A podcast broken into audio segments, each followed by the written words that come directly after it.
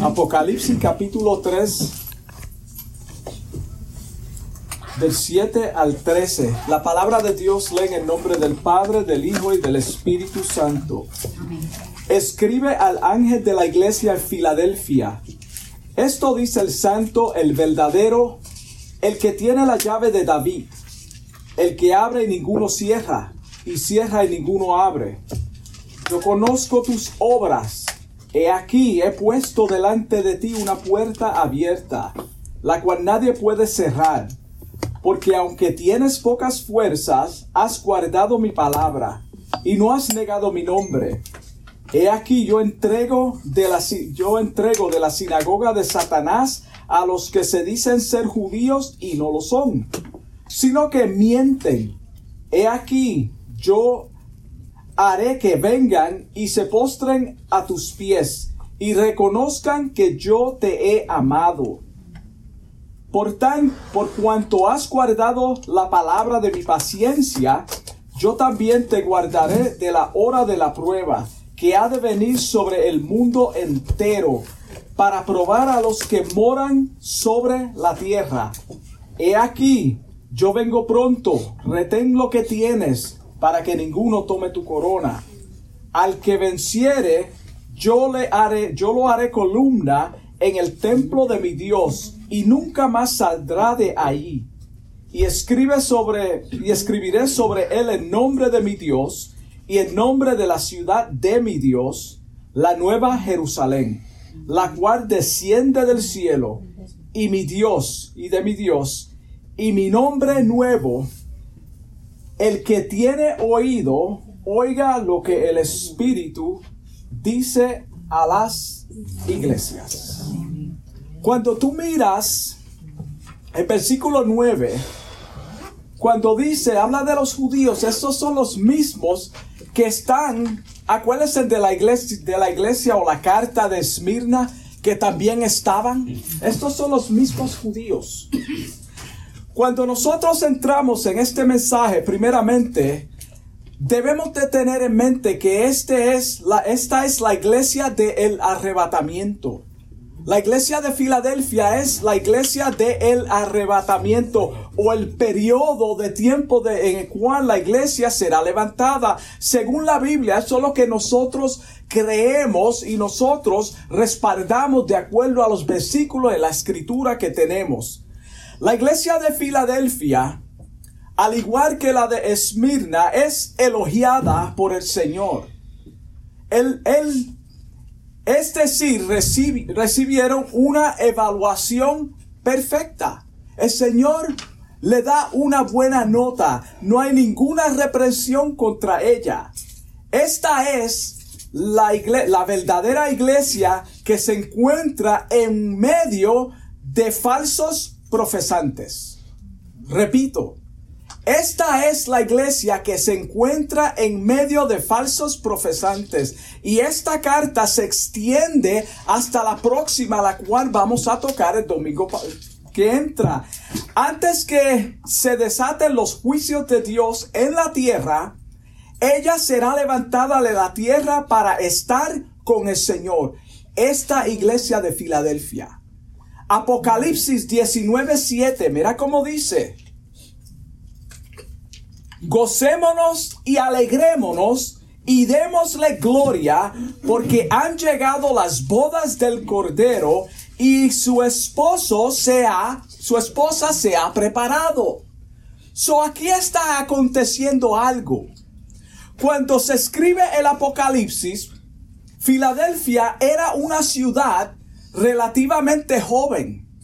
Su nombre significa amor de hermano amor de hermano. Y sabemos que en la ciudad de Pensilvania hay una ciudad que se llama Filadelfia. De aquí a que se derriba el nombre amor de hermano. Hoy le decimos amor fraternal. La ciudad del amor fraternal, pero el significado en sí es amor de hermano. Esta ciudad fue fundada por un rey de Pérgamo llamado Eumenes II en el año aproximadamente 189 antes de. De ahí es donde se derriba este nombre. Le dio el nombre a esta ciudad en honor a su hermano Atán, por cuanto mantenía un vínculo de amor sincero con él. Como lo amaba tanto, este es mi hermano, por lo tanto, la ciudad que voy a nombrar es Filadelfia, que era Filadelfo. Entonces, pues, en honor a ti, mi hermano, que te amo de todo corazón, le voy a nombrar esta ciudad Filadelfia, amor de hermano. La iglesia en esta ciudad representa el tiempo misionero desde los años 1730 hasta el tiempo presente. Este es el periodo de tiempo, en el tiempo que representa esta iglesia. Sabemos esto porque Cristo dice en el versículo 8, he puesto delante de ti una puerta abierta. ¿Qué es lo que significa esto? Acuérdate que Cristo dice que Él es la puerta. Yo soy la puerta. Esta es la puerta del evangelio que se abrió cuando Cristo dijo en Marcos capítulo 16 versículo 15 y por todo el mundo y predicar el evangelio. Esta es la puerta que Cristo abrió en esta etapa, en este periodo de la historia. Por eso esta iglesia representa el tiempo misionero donde el Evangelio se expandió. Amén. También dice que Él es quien tiene la llave de David, el que abre y ninguno cierra, y cierra y ninguno abre. Wow. Cuando estudiamos los tiempos antiguos, sabemos que las ciudades estaban amuralladas todas las ciudades antiguas y tenían puertas para controlar el acceso a la entrada o a la salida. La costumbre era que el mayordomo del rey era quien poseía la llave de la ciudad. Era el mayordomo. Él era quien abría y cerraba la puerta. Nadie más tenía acceso a esa llave sino el mayordomo a quien se le había delegado esta responsabilidad. Jesucristo es el mayordomo a quien el Padre ha encargado su gobierno y su tesoro. Jesucristo es el mayordomo. Cuando Cristo le dice a Pedro en Mateo 16, 19, a ti te daré las llaves del reino de los cielos, era porque Pedro estaba familiarizado con esta terminología. La autoridad que tú tienes, el acceso para abrir y cerrar la puerta, tú me la estás delegando a mí. Y él sabía lo que estaba, Jesucristo estaba diciéndole. Pedro entregó, entendió que Cristo como rey y mayordomo, poseedor de las llaves, le estaba dando la responsabilidad. Escucha bien, le estaba dando la responsabilidad de predicar el evangelio del reino. Eso es lo que Jesucristo le dijo a Pedro a ti te encargo la, responsabilidad juntamente con todos los apóstoles y a nosotros hasta el día de hoy de tener la llave de abrir las puertas del Evangelio a la comunidad. En el libro del profeta Isaías, capítulo 22, del 15 a 25, encontramos a un sirviente o mayordomo llamado Sebna, a quien el rey Ezequías le había confirmado o confiado la llave de su reino. Pero como Sebna fue infiel y se corrompió con el orgullo, se le quitó el puesto y se le entregó el, el cargo a un hombre llamado Eliakim en su lugar. So Eliakim ahora es quien posee la llave. La llave de la ciudad estaba colgada en un borde en el hombro del mayordomo. donde, donde quiera que iba tenía consigo la llave. Por eso dice que lo pone sobre su hombro. Y ahí es donde se cargaba la llave. Era la responsabilidad de él, de donde quiera que iba tenía esa llave. Cuando el mayordomo cerraba la puerta, la puerta nadie podía abrirla, no había acceso a entrar ni a salir. Mira la responsabilidad tan grande que Jesucristo está mencionando aquí. Por eso Él dice, yo tengo la llave de David, el Evangelio. No es casualidad que Jesucristo aplicó esta terminología Asimismo como el único que puede determinar quién entra en su futuro reino. Él es quien tiene la llave. Por lo tanto, Él ha dejado escrito en su palabra cómo nosotros podemos entrar. ¿Cuál es el acceso que tenemos para la entrada? Porque Él posee la llave. Dice que Él tiene la llave del reino celestial, que es el reino de David. Él dice, Él le dice a esta iglesia que Él conoce sus obras, así como todas las iglesias. Él conoce sus obras. Durante el periodo de la iglesia misionera, el Evangelio se expandió por todo el mundo. Ahí vemos cuando Él abre la puerta. El Señor no solo abrió la puerta, a la palabra de Dios, sino que hubo un despertar espiritual en todo el mundo, especialmente en Europa, en ese tiempo. Antes de esta puerta abrirse, los únicos que podían leer e interpretar la Biblia a su manera eran los sacerdotes de la iglesia papal. Esto es historia. Podemos buscarlo en YouTube. Esto no es algo inventado. Nadie tenía acceso a leer la palabra de Dios. Nadie, nadie podía poseer una Biblia personalmente. Era prohibido tener o leer la Biblia. Pero llegó el periodo de la reforma, ahí fue cuando personas comunes comenzaron a leer la Biblia por ellos mismos, porque Cristo abrió la puerta. Se tradujo la Biblia en todos los idiomas y se levantaron grandes reformadores que hoy conocemos en la historia. Leemos de ellos. Gracias a Dios porque Cristo abrió la puerta. Gloria a Dios. En el año 1512, Lutero se convierte en un profesor de enseñanza bíblica en la Universidad de Wittenberg, Alemania. Gracias a Dios por eso.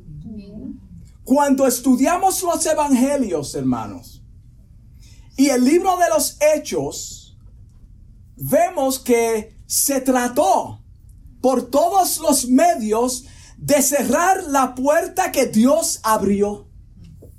Las persecuciones, los que se levantaban en contra de los apóstoles, los mártires, se trató de cerrar la puerta.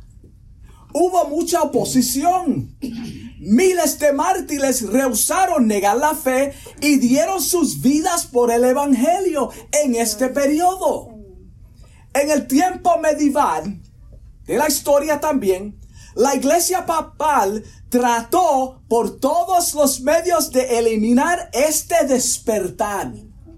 Por todos los medios. La llamaron la Santa Inquisición.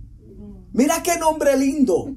Hasta le ponemos santa para que suene más agradable. Pero como fue Dios quien abrió la puerta y aún permanece abierta, nadie la puede cerrar. porque Él dice que yo soy quien abro la puerta, yo soy quien cierro la puerta, mas nadie tiene acceso, hermano. Gloria a Dios.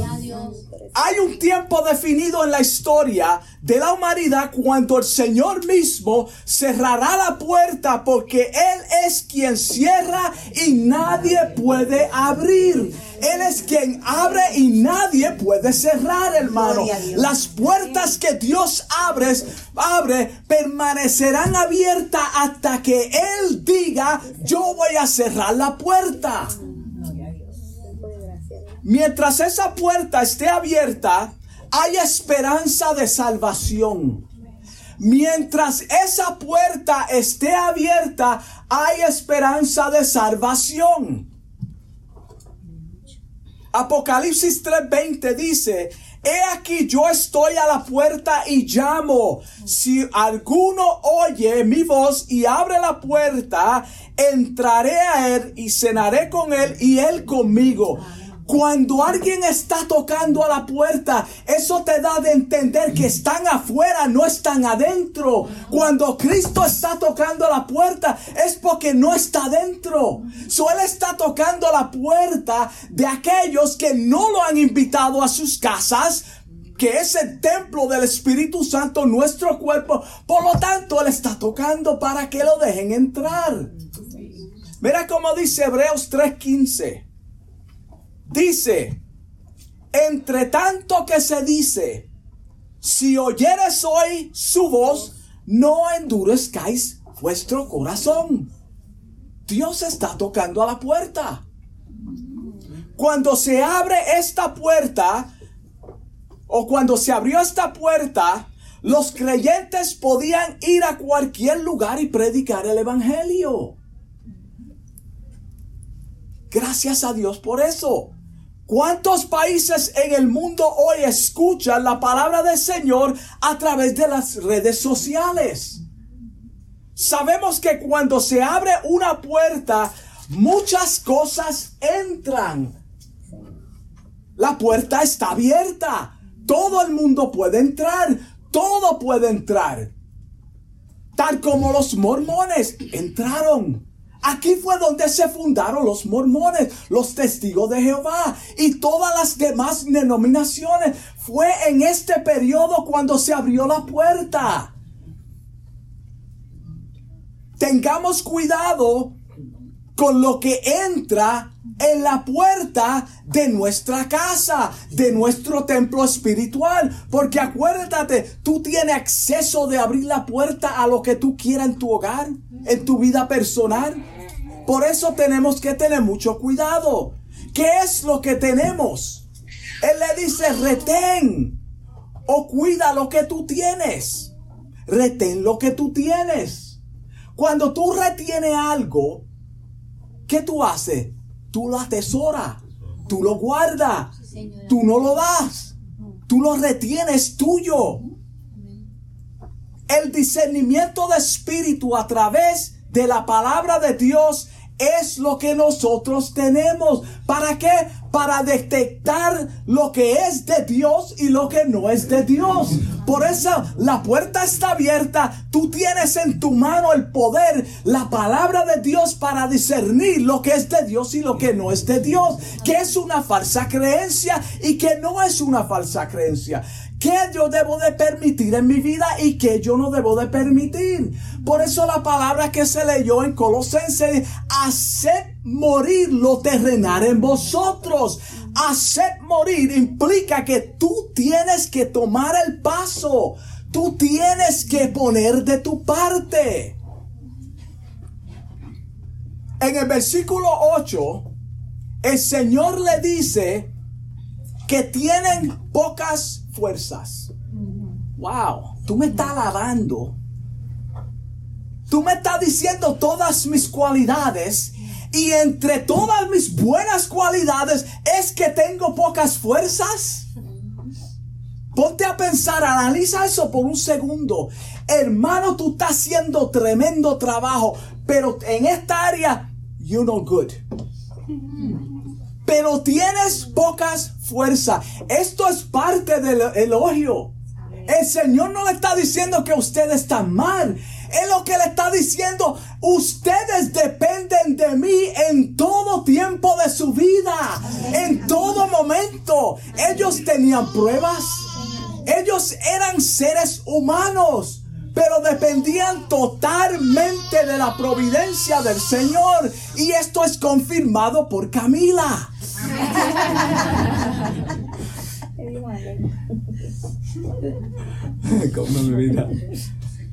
¿Por qué el Señor le dice esto? Porque los falsos judíos que menciona el versículo 9 le hacían la vida imposible. Le hacían la vida imposible. Está ahí en el versículo 9. Ya hablamos de ellos en la carta de Esmirna. Mientras trataban de distorsionar las enseñanzas de la palabra de Dios, esos judíos, estos hermanos se mantuvieron fiel a, la, a las enseñanzas de los apóstoles a pesar de que lo que los judíos hacían por un lado, ellos eran débiles en el sentido que dependieron completamente del Señor. A pesar de ustedes, a pesar de las falsas enseñanzas, el Señor me dice que ustedes van a ver y postrados a mis pies y van a decir verdaderamente que el Señor está contigo. Eso es lo que dice Cristo dependieron completamente del Señor y eso es lo que tenemos que hacer cada uno de nosotros. Por eso les dice, has guardado la palabra de qué? De mi paciencia. De mi paciencia. Ustedes resistieron. Ustedes están resistiendo a pesar de. Por su fidelidad, fidelidad, yo también te libraré del juicio conocido como la gran tribulación que se desatará sobre el mundo entero. Esta es la recompensa de ustedes haber resistido. Esta es la recompensa de ustedes haber sido fiel. Mira lo que voy a hacer por ustedes. Yo voy a desatar juicio sobre la tierra y ustedes van a ser librados. Yo los voy a sacar Ustedes no lo van a pasar. Cuando un, cuando un creyente está recibiendo ataques, humanamente las fuerzas se agotan.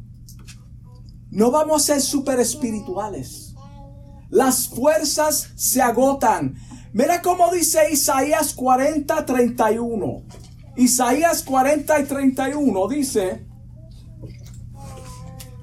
pero los que esperan a Jehová, los que esperan a Jehová, no en, a Jehová, tendrán nuevas fuerzas.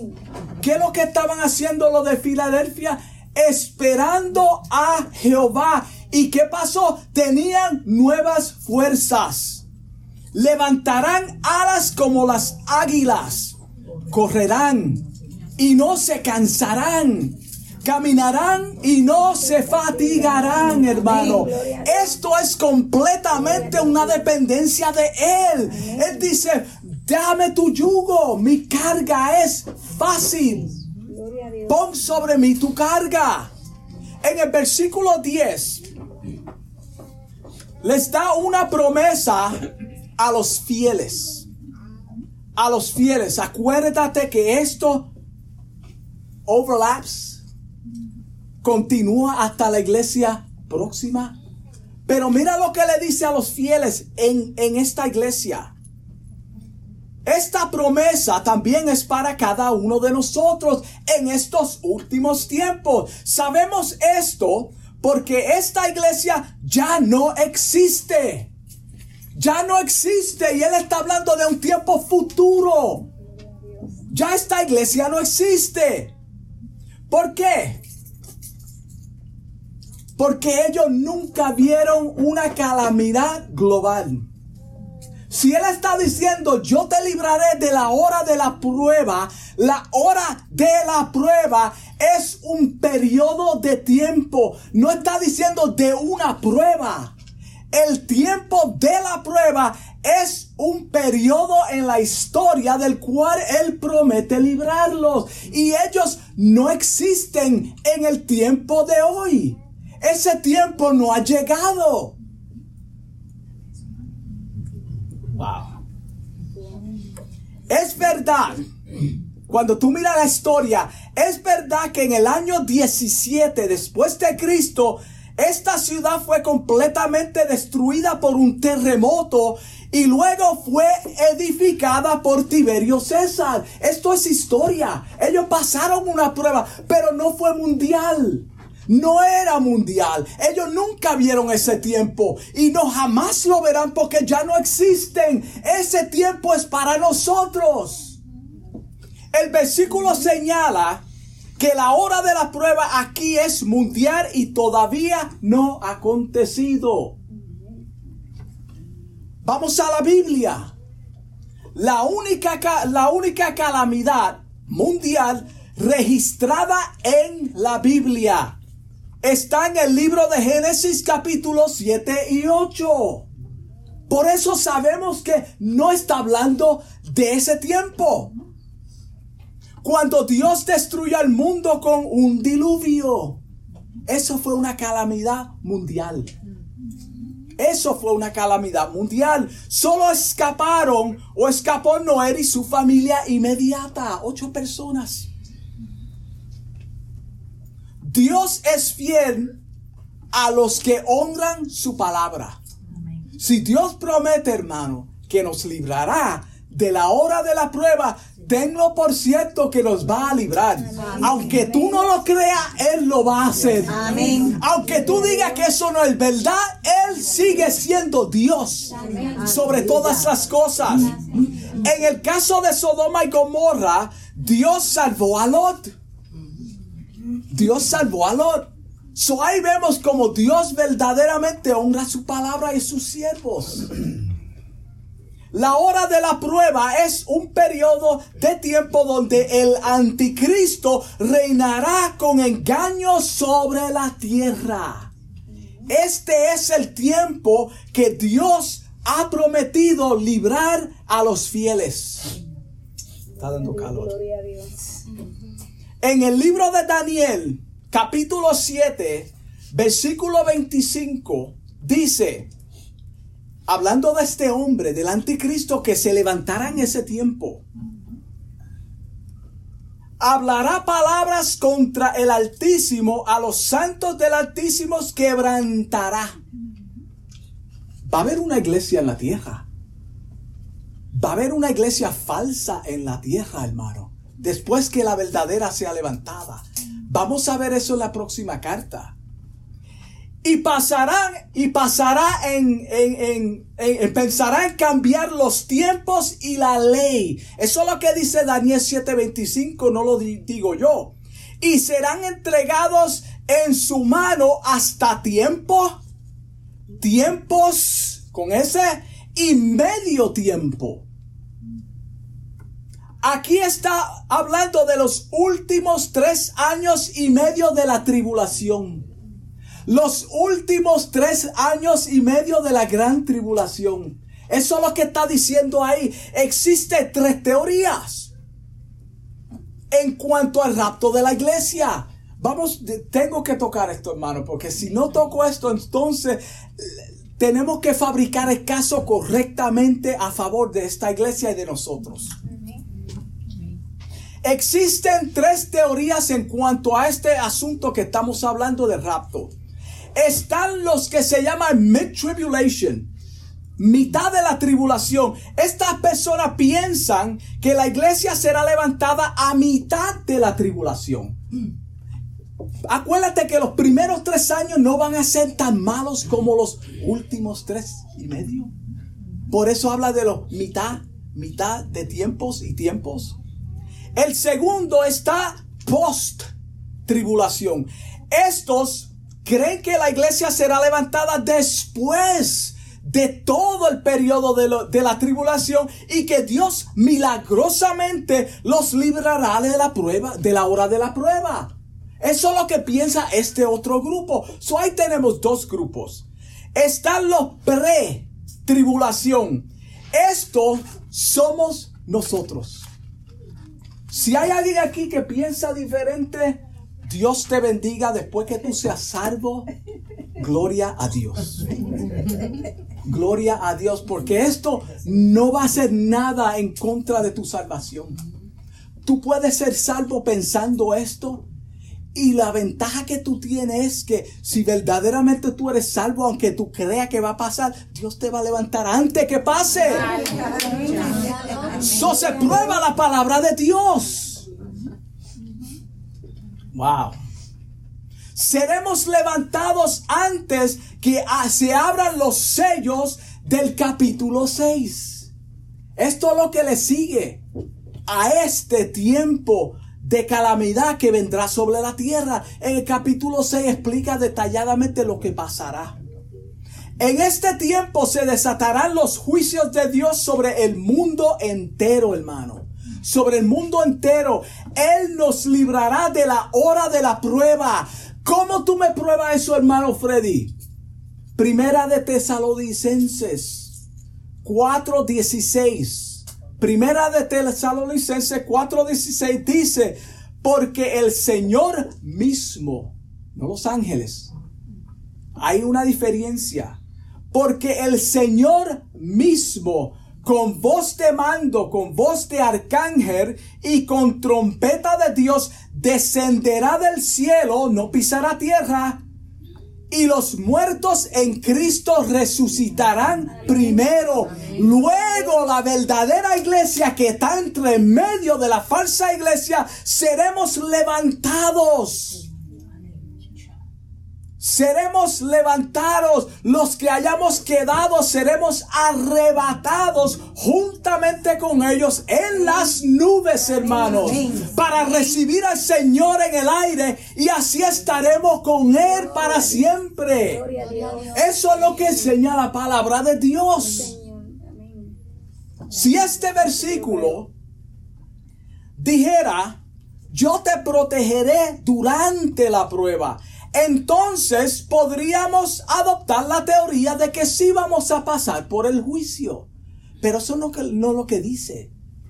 El tiempo y la hora son palabras, palabras claves en ese versículo. Está hablando de un tiempo determinado, un periodo en la historia, no está hablando de días. Mira cómo dice Romanos 8.1. Romanos 8.1 dice, así pues, Ninguna condenación hay para los que están en Cristo Jesús. Los que no andan conforme a la carne, sino conforme al Espíritu. La condenación que está hablando, está hablando de un tiempo futuro, hermano. Y en el tiempo presente nosotros somos justificados. So esa condenación, si estamos lavados con la sangre de Cristo, no hay condenación para ti. Lo vimos con la, con la enseñanza del hermano Aurelio, con el tabernáculo. Los que tenían la sangre en la tintera de la puerta que pasaba, el ángel pasaba de largo. Ellos no fueron afectados. Mira cómo dice Romanos 5.9. Romanos 5.9. Pues mucho más, estando ya, ya, tiempo presente y también tiempo pasado ya justificados en su sangre por él, seremos salvos de qué? De la ira. ¿De qué ira? De la gran tribulación. La ira que se desatará sobre la humanidad, sobre el mundo entero. Primera de Tesalonicenses 1.10. Primera de Tesalonicenses 1.10 dice, y esperar de los cielos a su Hijo. Acuérdate que dijo, voy pues a preparar morada. Él no miente. Él no miente, se cumple aquí. Se cumple. El cual resucitó de los muertos a Jesús, quien nos librará de la ira venidera. Futuro. En el versículo 11 dice, he aquí yo, ten, yo vengo pronto, retén lo que tienes para que ninguno tome tu corona para que ninguno tome tu corona. El Señor aquí está, o el Señor aquí usa una expresión metafórica para describir la victoria de aquellos que perseveran en la sana doctrina de su palabra. ¿Tú sabes que los atletas, hasta que no venzan, no hay premio? Por eso esto es, no es lo que tú digas, lo que tú hagas. El tiempo dirá si verdaderamente somos o no somos. Es el tiempo. Podremos engañar a, a los hombres. Pero acuérdate, decía, yo conozco tus obras. Yo conozco tus obras. Hermano, no te dejes engañar por otros. Mantente fiel mientras yo vengo. Eso es lo que dice, yo vengo pronto, mantente fiel en lo que tú tienes. Mira cómo el versículo 10, 12 dice, al que venciere yo le haré columna en el templo de mi Dios. Yo le haré columna en el templo de mi Dios. Cuando hablamos de una columna, estamos hablando de una estabilidad de un, algo sólido que retiene o aguanta lo que está sobre la persona o sobre el edificio. Una columna se usa para soporte de un edificio. Nosotros somos plantados junto a corrientes de agua, hermano, y damos nuestro fruto y nuestra hoja no cae. ¿Por qué? Porque estamos cimentados, somos columnas, hermano. La palabra de Dios se hace real en nuestra vida y comenzamos a caminar de acuerdo a la palabra. Nos vamos pareciendo más a Él cada día. Él es estable. Él dice que Él es la piedra angular de todo el edificio.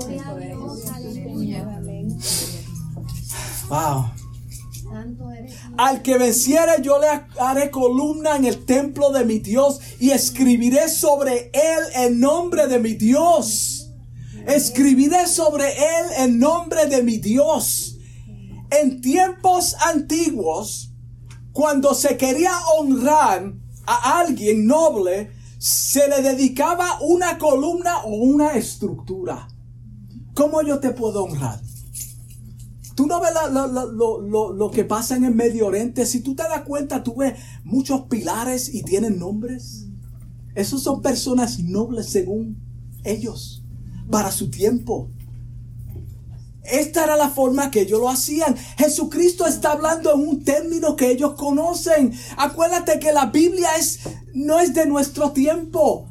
Por eso la terminología tiene todo que ver con lo que pasó en el Medio Oriente. Por eso tenemos que transportarnos a ese tiempo, hermano. En Apocalipsis 21, 12, mira cómo dice. Apocalipsis 21, 12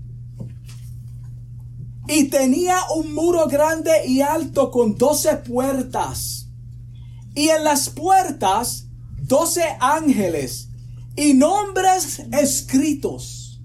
Y nombres escritos que son los de, los de las doce tribus de los hijos de Israel. El 14. Y el muro de la ciudad tenía doce fundamentos y en ellos los doce nombres de, la, de los doce apóstoles del Cordero. Esa es la forma que Dios honra a sus siervos.